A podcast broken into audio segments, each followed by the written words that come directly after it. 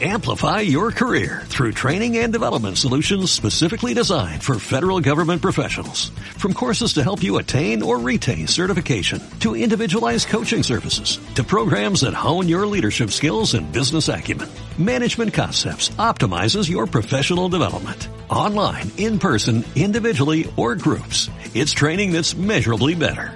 Learn more at managementconcepts.com. That's managementconcepts.com. Are you are you listening? Damn. ¿Qué pasa, boles? Bienvenidos a Massive NBA Show, tu podcast de opinión de la mejor liga de baloncesto del mundo con mis hombres. Mi hombre, Bibi Bico, The Journalist. Hey, ¿Qué tal? Un saludo a todos. Mi hombre insider, Dr. J. Buenas tardes a todos. Y como siempre, vuestro hoster, John Ball. Y evidentemente hoy tenemos que hablar de Russell Westbrook y ese pedazo de traspaso, que la Virgen, nada más levantarme, veo Instagram y lo primero que hago es hablar con mi hombre, el Domi NBA. Digo, ¿le has sido coltado o qué ha pasado? Y me dice, sí, efectivamente. Y me pasa la, me pasa la foto de, de Wog con, eh, con el traspaso de Chris Paul, a los picks. Básicamente este tío lo tiene todo. Cuando yo me quiero asegurar, siempre el Domi NBA. Por cierto, si queréis seguir a una cuenta y sois latinoamericanos y lo estáis escu- escuchando, ya lo sabéis. El Domi NBA. Siempre, Daddy. Un saludo para el Domin. Si es que no me lo paso mejor con nadie, ¿eh? El mejor. Bien, pues chicos, tenemos este plato preparado. Luego tenemos que hablar un poquito también de un post que ha sido bastante comentado. Las mejores parejas ahora mismo de la NBA. Y un poquito de Real Talk al final, que creo que ha habido noticias por el mundo también de la Euroliga, que me habéis estado contando antes. Así que, ¿cómo veis el menú?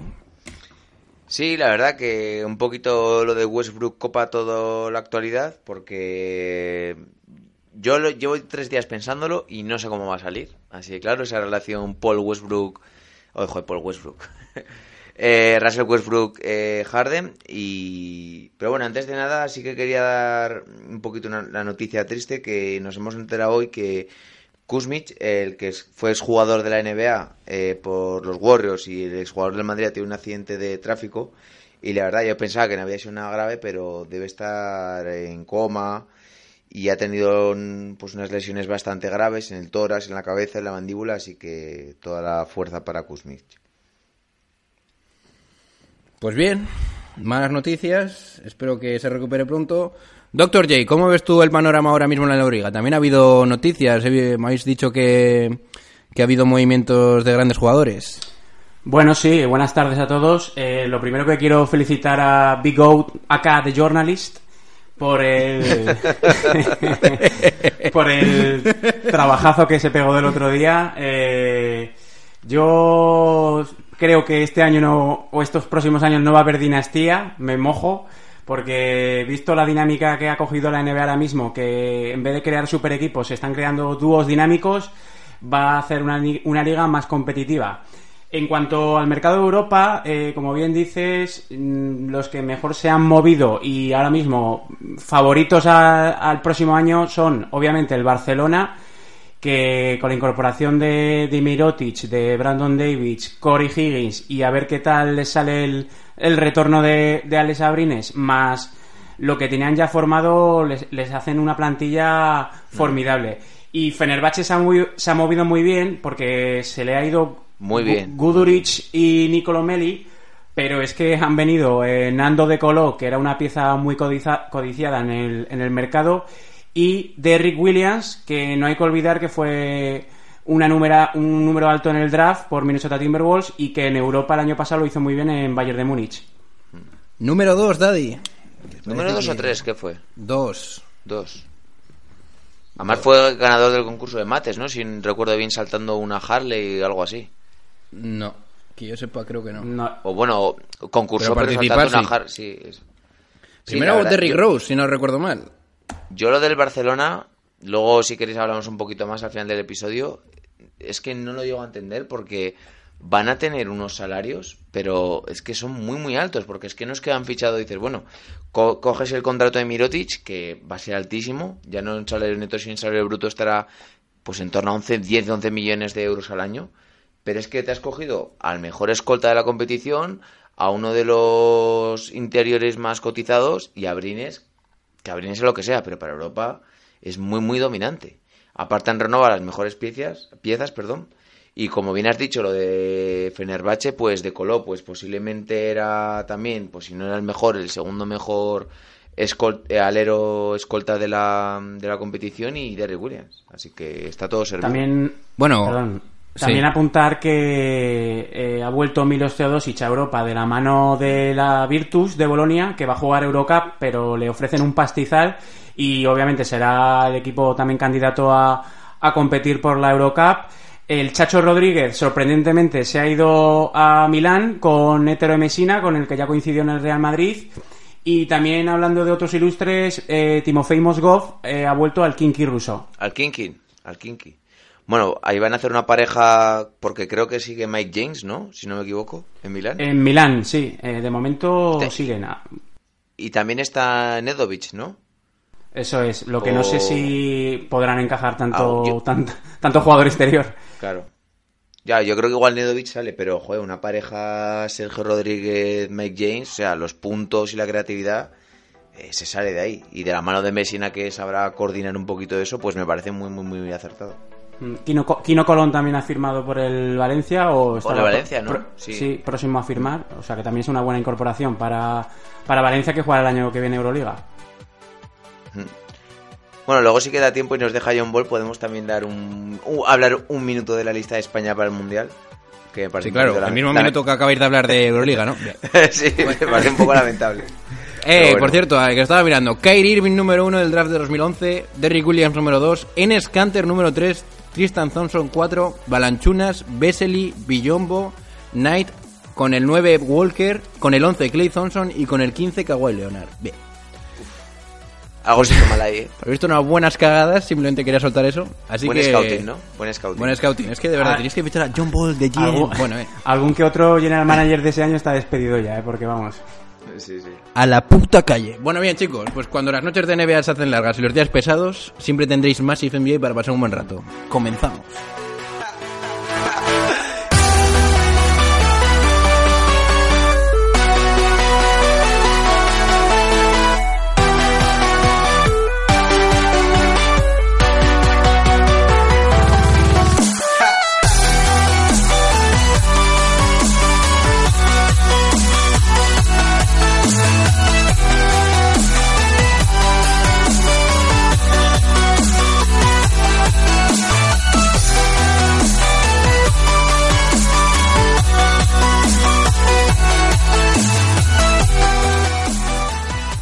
Bueno, chicos, estamos aquí ya con la primera parte de Massive NBA y la verdad que, pues, nuevo episodio, nuevo bombazo.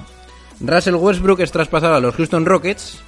Eh, Darren Morrill lo ha vuelto a hacer, que ahora podríamos llamarle Trarrell Morrill, porque vamos, trade tras, tras trade. Eh, a cambio de dos swaps y dos primeras rondas del draft, colocándose los Oklahoma City Thunder, que esto es de lo que más me sorprende a mí, porque este traspaso pues casi que se veía venir, pero con siete primeras rondas que han conseguido en los, en los dos traspasos de Chris, eh, de Chris Paul y Paul George. Y bueno, la verdad es que yo, por quitarme esto de encima cuanto antes, sí que creo que va a funcionar. Yo os voy a explicar por qué.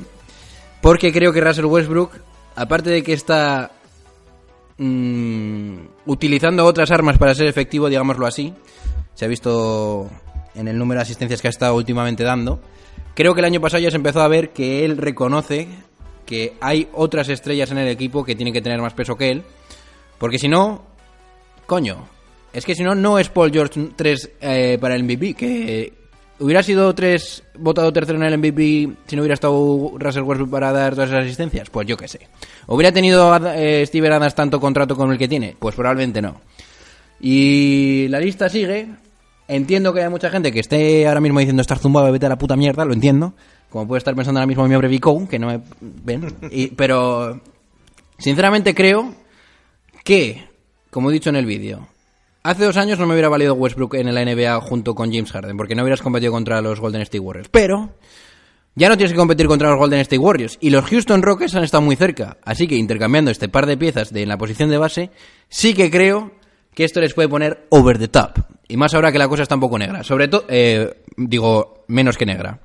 Pero el problema es que a ver quién chorra va a defender a, estos, a estas dos bestias en, en los dos equipos de Los Ángeles. Dicho todo eso, yo creo que va a funcionar. Houston Rockets para mí no sale del top 3 este año. ¿Qué opinas de esto, miembro Vico? Pues a ver, yo el problema que tengo es que con Westbrook tengo una opinión muy muy definida. Cierto es que, como bien has comentado, que por cierto, antes de nada, eh, podéis veros el vídeo que subió John Ball a Instagram, en el que hace un pequeño resumen, da una opinión un poquito más eh, consensuada de un, de Sí, claro. Ahí- si me están acribillando. No, no, pero de verdad verlo y ahí veréis su opinión completa en Instagram. Pero bueno, es que, a ver, yo el problema que tengo con Westbrook y reconozco que igual estos dos años de Paul George, porque muchas veces lo decían en las estadísticas, que era el jugador, el mejor asistente de la NBA en cuanto a ratio de asistencias pérdidas, por más de creo que era ocho asistencias, y eh, estos pases que luego dan lugar a una asistencia, pues demostraba que sabía distribuir bien el balón. Yo el problema que tengo con Westbrook es que en momentos clave de partido, y es que lo veo siempre, eh, toma muy malas decisiones. Y eso es lo que me tira un poco para atrás. Y yo me imagino una situación de final de partido en la cual, si Westbrook tiene el balón y van a estar todos abiertos, va a tomar una mala decisión en plan tirarse. Y es que no es la primera vez que veo esto. O sea, sacar de banda, que queden 25 segundos de posesión, que vaya su equipo perdiendo de 3 y se tira un triple de 9 metros con el defensor encima. Entonces, me cuesta mucho verlo. O, por ejemplo, que haga una, perdi- eh, una pérdida o que haga una falta en ataque totalmente evitable. Entonces, si él tiene el balón, él en momentos finales de partido, no siempre, pero no suele decidir bien. Y la otra cosa es que si lo tiene Harden, que sería lo más probable, muchas veces le darían un 2 contra 1 o penetraría y sacaría el balón fuera. Imagínate que ese balón le llega a Westbrook. Westbrook no es un buen tirador de tiro de tres puntos. Creo que lo dijiste el otro día, tenía en la última temporada un 29%, algo así me suena. Eso es. Westbrook, o sea, lo tiene todo para ser un jugador muy dominante en la NBA, pero no... Es que no, o sea, tiene una, una toma de decisiones que para mí es muy, muy, muy, muy mala, o sea, de verdad. Y no quiero tampoco ser un hater de él, pero es que hasta que no me demuestre lo contrario, yo no confío en él. Y el otro día me lo comentaba por un grupo de WhatsApp, me decía un amigo, no, no, ya son candidatos, Westbrook es muy bueno, hace triple dobles constantemente. Y desde aquí le mando un saludo a Diego, pero Diego, no tienes ni puta idea, o sea, lo siento. Si me dices que, que Westbrook es bueno por hacer triples dobles, pues es que no... No, y es un saludo cariñoso, ¿eh? No, Diego, no te confundas, tómate algo de mis partes también. Diego. Que siga con el Logroñés, que tiene ahí un buen... Ah, ese Diego. que- Joder, es un crack Sí, ese sí. tío. Le podéis seguir. En Madrid Blanco y Rojo. El Diego siempre CDL o algo así era. Eso es. Eh, tiene un Instagram que se llama Madrid Blanco y Rojo, así que para los que os guste el fútbol local, ahí le podéis seguir. Muchos araos últimamente aquí estamos haciendo, ¿eh, Dani? Sí, sí. Parece esto Sálvame. Oye, un, un Sí, momento, un momento, que es que ahora que me has dicho esto... Sálvame Limón. Eh, Ahora que me has dicho esto, me se ocurriendo una anécdota. Ahora le dejamos a mi hombre Dr. J. Hostia, no sé si habrás visto tú, Oscar. El otro día un com- un- me llega un Instagram y me dice, oh, tal, eh, eh, que muy molona, muy molona tu cuenta, tal. Un tío, supongo que era un niño, y me dice, por favor, sé mi amigo. Y digo, Él no lo haría. Eh, yo le dije, ¿qué pasa, Daddy? Y tal. Le empecé a dar bola, pero cuando ya se me empezó a decir eso, dije, hostia, tío, las anécdotas que estoy teniendo de Massive NBA, tú lo sabes, Vico, son increíbles, eh. Sí, sí, sí. sí. Hostia puta. La gente Bueno. está muy mal. Doctor J, ¿qué me, ¿qué me tienes que decir de esto? Bueno, yo estoy de acuerdo contigo, Master John Ball. Eh, lo que quiero destacar Nice. que- lo que quiero destacar que es el fin de la era Oklahoma City, eh, que tuvo su cúspide en el año 2012 cuando llegaron a la final de la NBA con ese equipo, eh, con un cuarteto mágico que tenían al propio Westbrook, a Harden, a Durán y a Ibaka. Eh, como ya hemos visto, año tras año han ido perdiendo piezas destacadas de ese roster. Y a ver, yo quiero destacar de Westbrook varias cosas. Eh, creo que ha sido un jugador que ha, estado muy comprometido con, con la ciudad y con la franquicia. Eh, lo ha intentado de mil y una maneras para que esa franquicia diera un salto más y siguiera compitiendo eh, para finales de la NBA. Lo intentaron con, con Carmelo Anthony, lo intentaron con Durán eh, en aquellas finales que jugaron contra, contra Warriors, lo intentaron con, con estas dos últimas temporadas de, de Paul George. Y entonces yo creo que Westbrook necesitaba ese cambio de chip para volver a, tener ese hambre de ganar y no solo mirar sus estadísticas.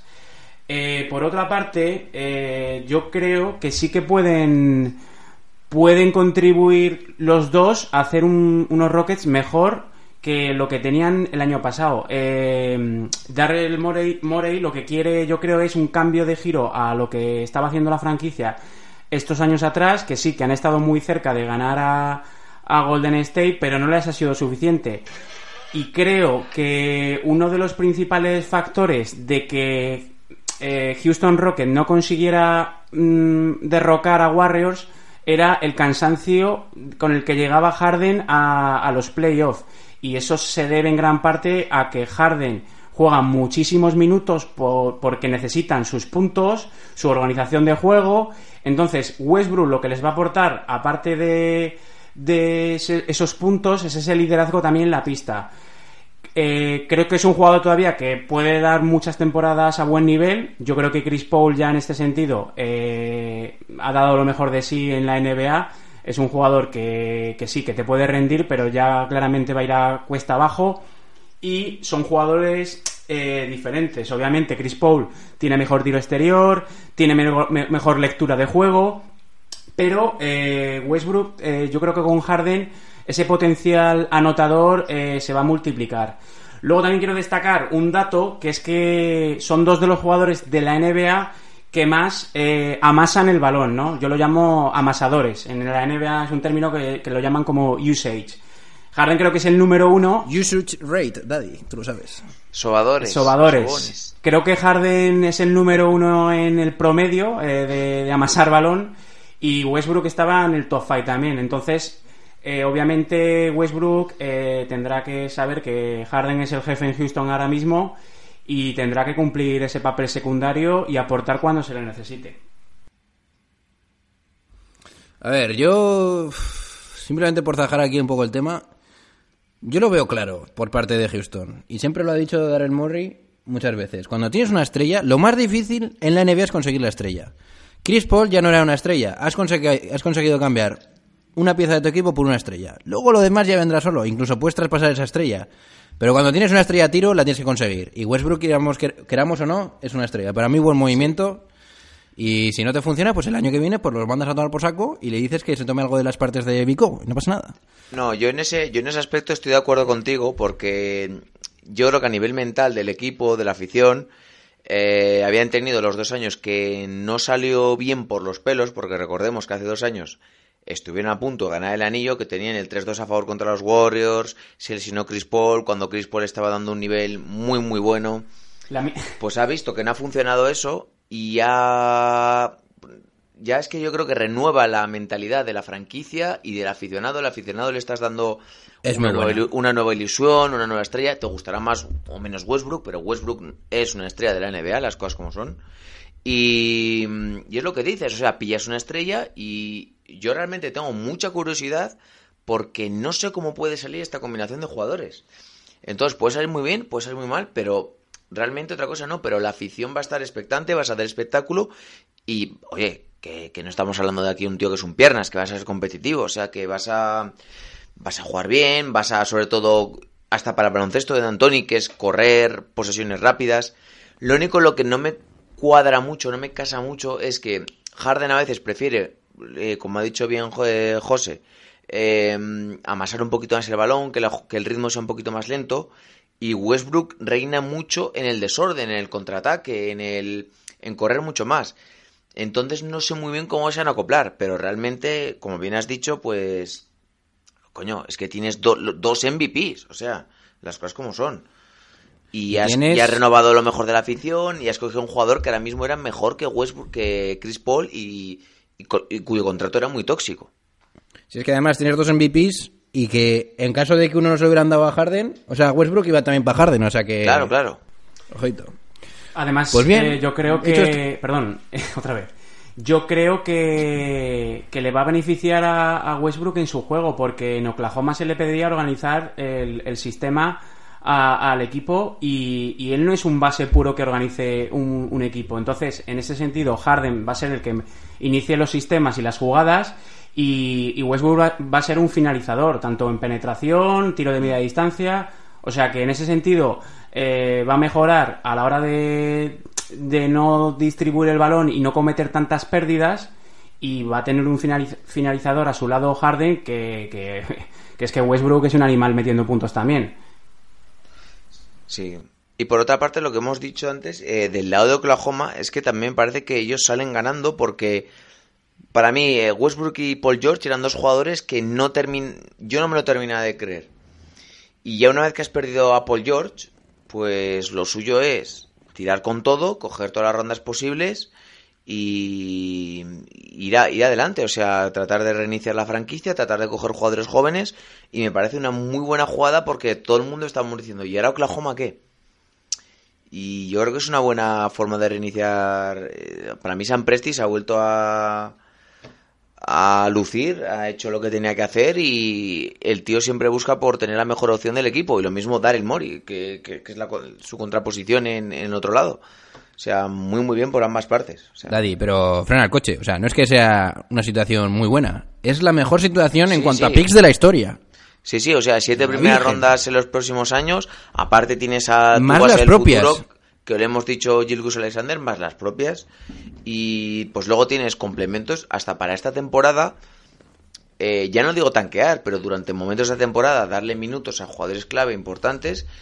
Y, y ya no quiero imaginar si quieren tirar la casa por la ventana y traspasar el contrato de Steven Adams o algo así. No lo sé. Ya no tiene mucho sentido, pero imagínate que ahora traspasan también a Steven, Adams y se quedan con gente más joven o... No lo sé. Daddy, pero que es que yo, yo creo que la gente no se entera. Oklahoma City, o sea, tiene tres años en los que vas a quedar entre los últimos... Vamos a volver a ser un poco... eh, Bueno, igual tres años... Bueno, bien, pues dos. Dos años entre que vas a quedar en los últimos seis. O sea, tienes tus picks, que va a ser top 5, más luego cada año otros dos picks. De top 20, 30. Bueno. o sea, Tienen una 11, locura. 11 rondas del draft del año, desde el año 2021 hasta el año 2026. 11 rondas del draft, ¿eh? Una locura. Esa es una Una puta locura, locura. es una locura. Y creo que no lo hemos comentado, eh, fichaje de Houston, Anthony Bennett, que todos nos acordaremos que igual ha sido calificado como uno de los peores pick número uno de la historia del El draft. peor, el peor. Pero llevaba, pero llevaba dos años, que nos lo dijo el otro día nuestro hombre Samuels, eh, con unos porcentajes de tiro bastante aceptables en la G-League. Mm, Daddy. Tampoco quiero decir aquí que el tío se vaya a salir ni nada por el estilo, pero para ser un buen complemento, si tiene la cabeza centrada, ya, yo creo que más que cabeza centrada es que tenía problemas un poco de autoestima o algo así. Oye, te voy a decir una cosa, Daddy. Porque es que esto de que peor número uno del draft de la historia, no, fuera al coche. El peor número uno del draft es Market Fools. La madre que me parió. El otro día en Orlando. No, no, fuera bromas. Es que esto qué broma es. El otro día en Orlando. Iba, iba a decir una sobrada sobre el peor número del draft, pero me, me he callado. Suéltala, Vico. Dímela. No, no, iba a decir le envías, ¿por qué? Porque no iba a jugar nada, pero, pero, pero le envías fue número dos. Qué macabro, qué macabro. Pero bien. Sí, sí. Este- esto es- ¿Le envías este- fue número uno o número dos? ¿Quién? Le Creo que le envías fue número 2. Le envías fue número dos de por Celtics. Daddy. Fue número dos. ¿Y quién fue número uno ese año? No lo bueno, lo voy a buscar. Bueno, eh, ese año fue eh, Olajuwon, ¿no? Fue el año de Jordan. Sí. No, el Jordan fue después, porque se supone que era el número. El, el siguiente Michael Jordan, en teoría. Bueno, lo busco y vosotros seguid hablando. Bueno, bien, lo que te estaba intentando explicar, mi hombre suscriptor, Brinda Carmana Cruiser. O sea, el GM de Orlando, cuando le preguntan, oye, ¿qué tal está el Markel Fools? Ah, está bien. Eh, oye, pero ¿cómo tiene el hombro tal? "Mm, El hombro no lo sé, pero su nivel de grasa corporal es muy bajo. O sea, me cago en la leche. Te preguntan que qué tal va a estar el jugador diciendo, este tío ya tiene que jugar ya, porque ¿cuánto tiempo vas a descansar, Markel Fools? Y lo primero que me dices es que tiene grasa corporal baja. ¿Qué broma es esta? O sea, que no está preparado ni para empezar la temporada el tío.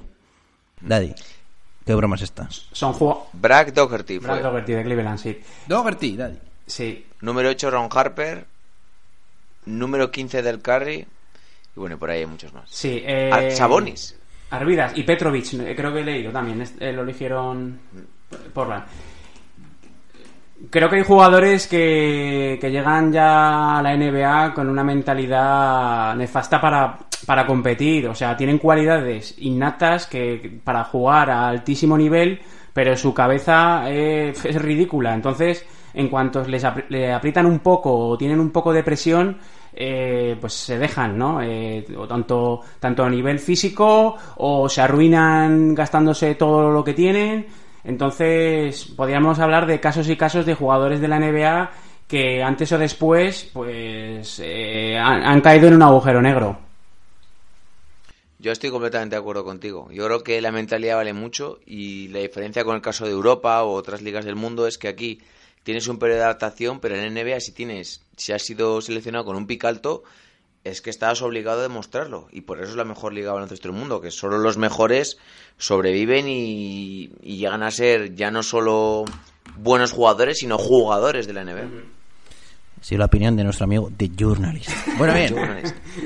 Oye, por cierto, quiero darle un saludo porque me hizo mucha ilusión a un seguidor, eh, KR, bueno, no me acuerdo cuál era el nombre, eh, KR barra baja, pero que nos dio sus propios por el podcast del otro día y la verdad dijo que se había escuchado el podcast dos veces y me, hizo, me hizo bastante ilusión, así que un saludo para ti. KRGS 600, Daddy. Sí, la verdad es que tiene un nick un poquito raro, eh, o sea... Pero bueno, Yo pensaba que era Cas con encubierta, pero no. Pero, pero tiene una pedazo de moto que aquí la verdad parece bastante buena. ¿eh? Una buena burra. Sí. Daddy, los fans te quieren, Daddy. Están las están las chicas eh, chorreando por ti, Daddy. Bueno, bien. Mr. Mojabragas. Eh, Tyson Chandler, por cortar el hilo, Tyson Chandler también ha firmado por Houston Rocket. Eh, ya no sé cuántos equipos lleva en la NBA, pero bueno, es un jugador más para completar el roster y para dar minutos de descanso a Clint Capela. El Barbas, Daddy. Bueno, el año pasado me acuerdo de una jugada muy muy top que le hizo un tapón que fue que ganó el partido gracias a él a Trey Young al principio de la temporada. Y a ver, pues no les va a dar mucho, pero pues yo que sé, para ayudar en rebote defensivo, para ayudar en defensa, pues bueno, no te viene mal.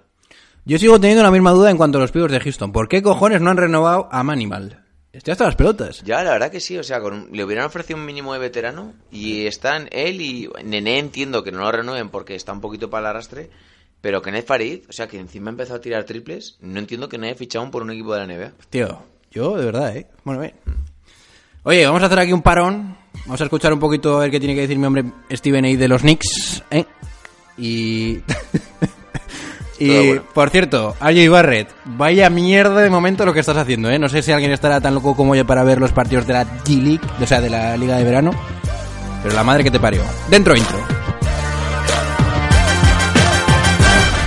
It's one of the worst days that I've had in a long time. What do the Knicks have? Julius Randle, Wayne Ellington, Alfred Payton, Bobby Portis. If you are not a Knicks fan, you make me sick. It never, ever, ever goes our way. I mean, damn it! Pues bien, vamos a hablar un poquito ahora de los dúos de la NBA, porque recientemente ya habéis visto que ha habido mucha leña en este sentido, muchas parejitas nuevas, y la verdad es que da que pensar. Vamos a hablar de cuál es el mejor dúo de la NBA actualmente. Yo voy a soltar mi, mi opinión rápidamente. Para mí, me puedes hablar de cualquier dúo, el que tú quieras, pero eh, en, en el top está Kawhi Leon y Paul George. Y no me puedes decir lo contrario. Si me hubieras dicho que estamos en la temporada 2002-2003, te digo LeBron James y Anthony Davis sin duda. Pero la Virgen, yo no sé ni quién va a atacar contra ellos, ni quién les va a defender, porque yo no veo que haya dos defensores de aleros tan buenos como para defender a estos dos. Vico, ¿qué opinión tienes tú? Sí, la verdad estoy totalmente de acuerdo contigo. No sé si es el primero, es el segundo, es el tercero, pero de ahí no bajan. Y es que realmente es lo que dijiste en el vídeo. La NBA hoy en día es un. El baloncesto en general es un juego de aleros. Es un juego en el que si tienes un two-way player y que encima sea bueno, reina. Y es que tienes dos. Y posiblemente tengas a los dos mejores de la liga en ese aspecto. Eh, a ver, yo soy de la teoría que mm, la plantilla que han confeccionado los Lakers me gusta mucho. Y lo digo así, me gusta mucho. me- y, y te diría más, me parece que sobra un pivot ahí. Fíjate lo que te digo. Y no quiero decir que vayan a traspasar a Kuzma o algo así, pero no me extrañaría nada. Pero centrando un poco más en lo que has dicho, pues para mí el primero sería eh, parejas, Leonard y Paul George, eh, y la segunda sería LeBron Davis. O sea, y luego ya pues podríamos hablar un poquito más y habría más discusión, pero para mí el top serían esos dos. ¿Mi hombre José? Eh, pues sí, como hemos hablado antes, se ha convertido la liga de los dúos, ¿no? Eh, en el este tenemos a Durán Irving, que este año no sé si se llegarán a juntar, pero dentro de unos años será una pareja temible. Tenemos las ya sabidas de Giannis Antetokounmpo y Middleton. Ben Simmons, a ver si da ese paso para, para acompañar a Embiid para luchar por el título.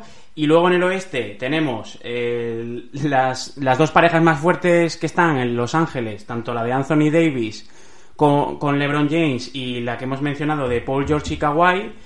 Tenemos la, la reciente de Harden y Westbrook y luego los, los, back, los backcourt de triplistas de Lillard, eh, CJ McCollum y, y Stephen eh, Clay Thompson. Entonces, yo creo que es una liga muy, muy igualada ahora. Eh, estoy de acuerdo que los Lakers se han movido muy bien, han sabido fichar lo que necesitaba el equipo, yo creo. Y si me tuviera que mojar por una pareja, yo creo que la pareja LeBron James, Anthony Davis, para mí es ahora mismo la mejor para, para optar al título. Oye, ¿y qué, qué decimos de mi pareja Doncic Porzingis? ¿Eh? Yo eso lo tenía pensado, y pero para este año no, pero creo que pueden llegar a ser eh, la mejor pareja de la NBA en dos, tres años, porque a Doncic todavía le queda madurar y a Porzingis también aparte recuperarse de esa lesión, pero pueden llegar a serlo, por futuro pueden ser los que los que dominan la NBA. Yo voy a decir otra cosa más, para los amantes de Golden State, hasta que no se demuestre lo contrario, la mejor pareja es Clay y, que, y Curry. Hasta que no jueguen el primer partido, para mí sigue siendo esa. Lo que pasa es que en cuanto salga el balón, como que eh, Thompson no está, pues no hay nada que hacer. Bien. Pues, oye, que yo tenía pensado, vamos a intentar ponerlos aunque sea en un orden. O sea, aunque sean en escalafones. Tenemos Lebron, la pareja de Clippers y Lakers, digamos, en el primer escalafón, ¿no? Luego, ¿quién ponemos? Para yo creo que tendríamos que poner Harden Westbrook en la- el segundo escalafón, ¿no? Y Curry Thompson. ¿Cómo lo veis? Sí, ahora mismo, eh, si empezara hoy la NBA, Bueno, y, Dur- y Durán Irving, Claro. y Durán Irving también en el A segundo. eso- en, o en el primero. si estuvieran sanos todos, obviamente habría que poner a Durán y Irving en el mismo en el mismo escalafón que LeBron Davis y, y Kawhi y Paul George. Eh, vamos a ver qué tal funcionan Harden y Westbrook también, porque es que eh, lo que hablamos, yo creo que Clay Thompson y Stephen, y Stephen Curry eh, es una pareja tan buena porque se saben, se saben complementar muy bien, saben eh, eh, jugar entre ellos, que es que eso hace mucho para el equipo. Porque claro, si ponemos nombres, pues suena muy bien eh, Stephen, eh, o sea, Westbrook y, y Harden suenan muy bien. Sí, la verdad que queda un poquito más difuminado si ponemos una serie de nombres y no están bien complementados. Claro, eso es. Entonces, a ver cómo, cómo se complementan, cómo se complementa también Paul George y Kawhi, a ver qué tal funcionan los dos. Y claro, pues eso, a ver qué, qué, qué dueto resultará al final, al final ganador. Quiero dar un dato que, un dato random, que eh, LeBron James, cuando dio la bienvenida a Anthony Davis, le dijo que le iba a ceder el 23, pero Nike se ha negado, se ha negado por, por contrato a que le cediera el 23 a, Cierto, a cierto. Anthony Davis. Entonces Anthony Davis ha optado al final por el número 3 y de momento el año que viene va a lucir otra vez eh, LeBron el 23, aunque mm, se habla de que igual para la siguiente campaña ya cambie de número otra vez. La verdad es que eso es interesante para ver el, la potencia o la importancia que tienen las, las campañas, o sea, las empresas en, en los jugadores, ¿sí? La verdad es que esto es inaudito, que hayan bloqueado el cambio de un número, ¿no? Sí, también dijeron un poco como que había llegado un poco tarde y ya habían escrito los dorsales, pero eso me suena a excusa que, Que te que cagas. flipas, sí, sí. A ver, era- era- yo creo que es por alargar un poco la tirada del 23 con los Lakers, ¿no?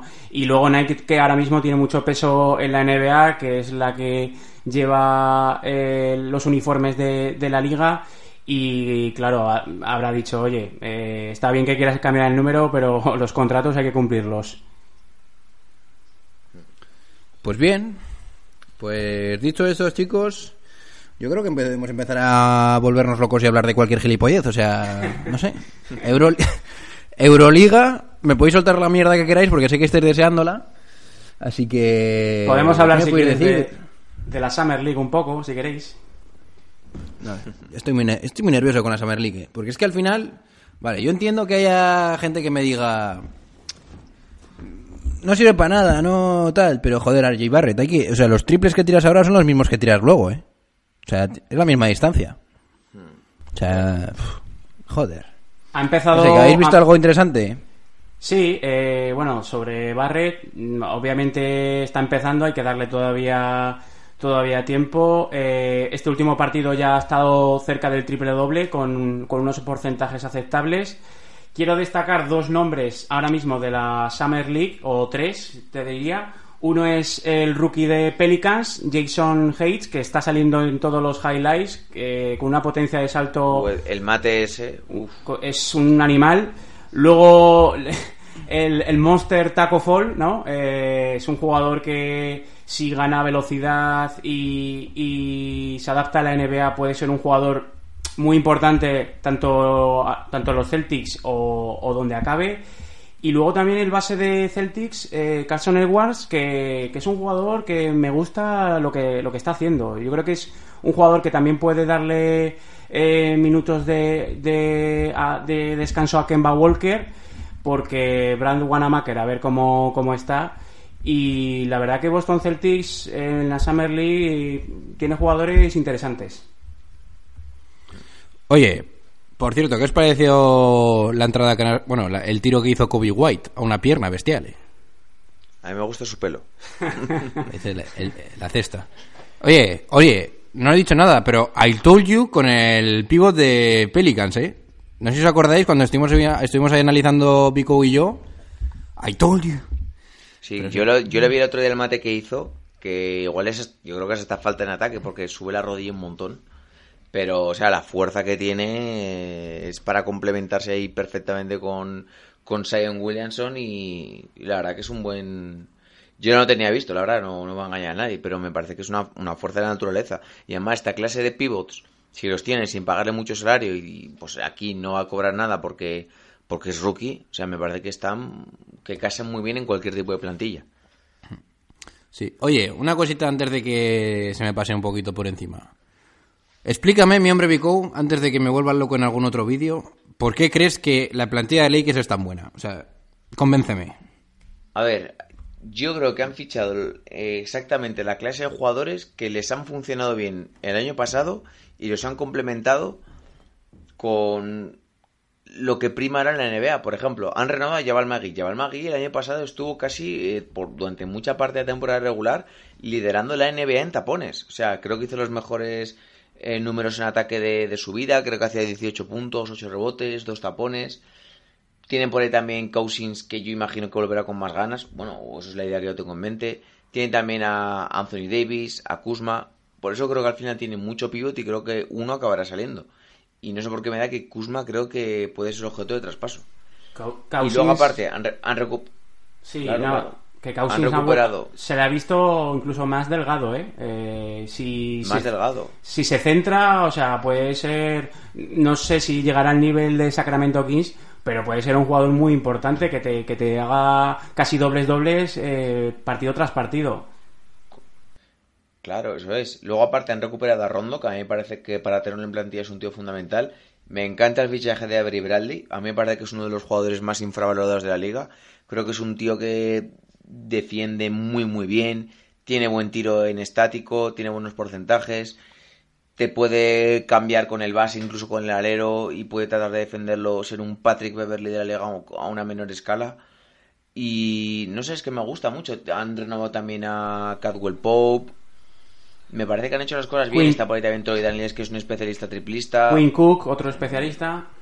Quinn Cook, eso es. Que además es un tío que te va a jugar desde el base, pero no va a ejercer de base porque va a ser más tirador, más, más penetrador. Y me parece que han hecho las cosas bien. Y, y ojo que no den el pelotazo, pues no sé, porque ahora se está rumoreando mucho con la salida de, de Bradley Bill de Washington. Imagínate que por ahí pescan a Bradley Bill con un traspaso por Kuzma y algo más. O sea, ojo ahí, ¿eh? Sea, A ver, a mí la clave de los Lakers es que de verdad se haya, se haya zanjado el tema de que LeBron James es el base. A mí que eso ocurra de verdad y que ya vaya a jugar de base el resto de su, de su carrera me parece el mayor acierto que, hay- que se ha hecho en la historia por parte Claro. de LeBron James. Y además que tienen a los jugadores, bueno, Danny Green también está por ahí, tienen los jugadores necesarios para ello, o sea, puedes poner a dos escoltas, pues, pues imagínate, Danny Green, Avery Bradley, LeBron James, eh, luego yo realmente pondría a, a, um, Anthony Davis y Jabal Magui. Y luego ya para los minutos finales jugaría con Anthony Davis de 5 y con Kuzma de 4. Y desde el banquillo tienes a Rondo y lo metería con dos pivots eh, grandes como Cousins y Kuzma para que le surtiera de balones y luego en los dos puestos de escoltalero tendría dos tiradores. O sea, me parece que tiene una plantilla muy amplia y muy muy buena. O sea, y te lo digo, me parece que es una plantilla para ganar más de 60 partidos. Para Bueno. mí sí. Vere- Veremos. A ver, yo otra clave que veo para Lakers es convencer a Anthony Davis de que juegue de 5. Te lo digo ya, ¿eh? Sí, en minutos finales sí, pero en temporada regular yo imagino que serán él y Jabal Magui porque es que los cuatro, si no los cuatro pivots no me casan para que tengan minutos. Yo creo que Kuzma saldrá desde el banquillo y Cousins también. Kuzma para mí tiene que ser titular, Daddy. Entonces, ¿qué haces con Magui? Pues es que Magui no juega de titular, Daddy. Fuera, broma. Vamos a A ver, yo, te, yo te digo jugar de titular, pero jugar igual 15 minutos, 12 minutos nomás. Pero Vamos a- vamos que, los, a- que los quintetos estén compensados. Vamos a ver lo que propone Fran Vogel, ¿no? Porque es un, ju- es un entrenador que le gusta defender y ya se vio en Indiana que tenía un 5 grande como Roy Hibbert y, y perros de presa como los Stephenson. Eh, yo creo que lo de LeBron de base eh, no es nunca ha sido un base, pero lleva casi toda su carrera deportiva eh, lanzando balones para contraataques, organizando sistemas, eh, pidiendo la pelota para jugar uno contra uno. Entonces, aunque no jugara de base, mm, eh, digamos que ya lo es, ¿no? O sea, hace de todo. Yo creo que, que el, el sistema, que, o sea, el quinteto que más me encaja a la hora de finalizar partidos sería el de Kuzma de 4 y Anthony Davis de 5, a priori, ¿eh? Sí, eso sin duda. Sí, sin duda, sin duda. Yo el otro día leí un dato de un vídeo en YouTube de, de Andrés Monge, que la verdad os lo recomiendo mucho, eh, que decía que el año pasado en Lakers, eh, todas las canastas del equipo, cuando estaba LeBron en cancha, él asistía o finalizaba como el 40 o 45% de todas las jugadas. O sea, realmente él nunca ha sido un base, pero yo creo que su mejor cualidad es el playmaking. O sea, mm, el asistir a sus compañeros, al generar ventajas. Y indudablemente, pues sí, en los finales de partido va a estar Davis de 5 y Kuzma de 4 porque son los más versátiles y los que más le pueden ofrecer a ambos lados de la cancha. Pero yo creo que tiene una plantilla muy muy larga y sobre todo tiene la posibilidad de hacer quintetos grandes, quintetos pequeños, quintetos de gente que cambie con casi cualquier jugador. Puedes poner casi también a cinco aleros. O sea, tienes es un equipo muy rico en variedad táctica, o sea, mm, y me parece que se han movido muy muy bien y han sabido reaccionar mucho al fichaje de Leonard por Clippers. Pues bien. Pues oye, dicho esto, creo que vamos a zajar aquí el tema y vamos a preguntarle a mi hombre Dr. J que tiene preparado por ahí una preguntita, un poco de trivial. Sí, eh, me ha animado a iniciar un nuevo apartado con vosotros. Eh, se trata de adivinar un jugador o exjugador de la, de la NBA y propongo para ello que tanto nuestros oyentes a través del podcast con los comentarios eh, y en Instagram se, se participen masivamente y, y el primer... He- me, me he tirado ahí, me he tirado el triple masivamente. Masivamente. Bien hecho, ¿eh? y, Que sí, coño. y a ver quién es el ganador y lo podemos mencionar. ¿Qué te parece? No, me parece increíble. O sea, a ver, ¿qué nos tienes preparados? Bueno, eh, voy, voy a empezar con un reto fuerte. A ver, yo creo que los, los frikis veteranos sabrán quién es. Quién es. Entonces voy a dar eh, cuatro pistas y ya digo, a, ver los, a ver quién es el primer acertante. Pues bueno, se trata de un jugador que nació en California, eh, fue compañero del, del mencionado hoy Russell Westbrook, jugó en España y digamos que es un tipo malote, pero es blanco. Entonces, a ver quién, quién es el primero que acierta a este jugador. Yo creo que sé quién es, lo otro diré. Pues nada, Mi hombre Samuel seguro que nos lo cuenta rápidamente, el cabronazo. Repito, nacido en California, fue compañero de Westbrook, ha jugado en España y es un tipo malote, pero es un jugador blanco. Bien. Vamos, que te puedes sacar la pistola y matar a tu abuela en cualquier momento, me estás diciendo. Bien. A la Yaya. Ya, ya. Bien, Granma. Por cierto, ¿habéis visto el vídeo de la Granma, eh? El mate ese. Sí, sí, sí. Bien. Pues bien. Oye, por cierto, si ya tengo como... Puse, he puesto ya cinco vídeos, creo ya. Así que si queréis pasaros por el Instagram y valorar los mates en plan eh, jurado, pues ahí lo tenéis. Pues bien, eh, pues vamos a ir aquí haciendo el wrap-up. Como lo veis, llevamos 44 minutazos. Sí que es verdad que cuando estamos los tres hace un poco más largo, pero a mí me lo paso bien. ¿Cómo lo veis? Sí, hombre. Sí, la verdad que es bueno para estas tardes de domingo y la verdad que siempre está muy agradable, chicos, ya lo sabéis. Refrescante. Por cierto, no hemos dicho nada, pero el puto Vico con su episodio del otro día llega a las 400 visitas. Sí, Está, tú el lo con- sabes. está contento el tío. Nuevo récord del canal.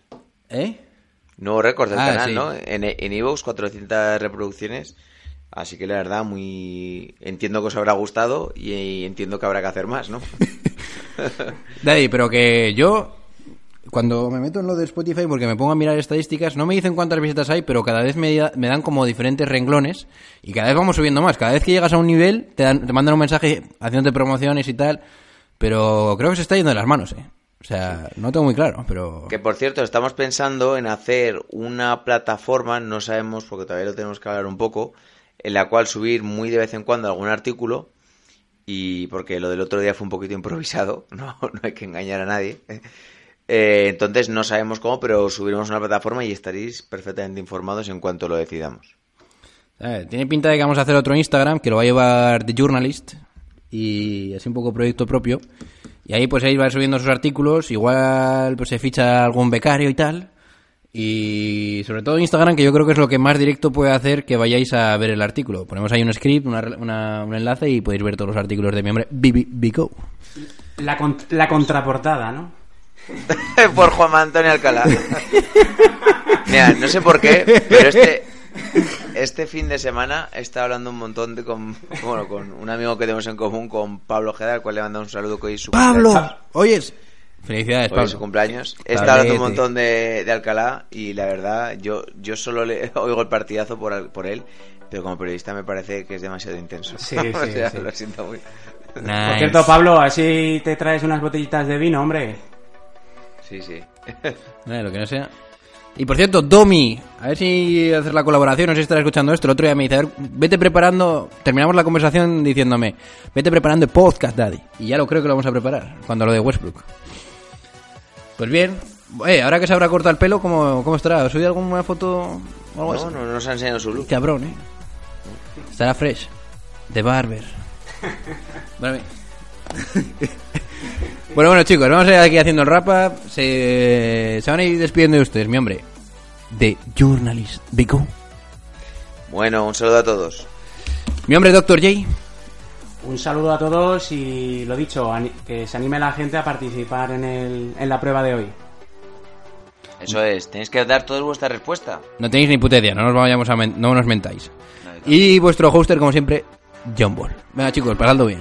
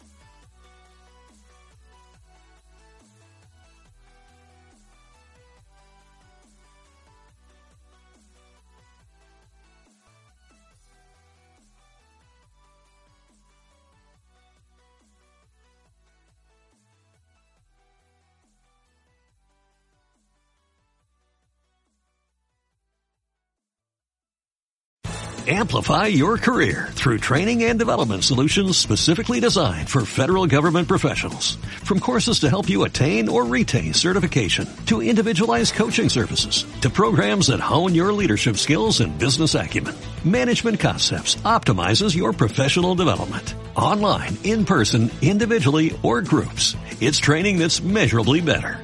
Learn more at managementconcepts.com. That's managementconcepts.com.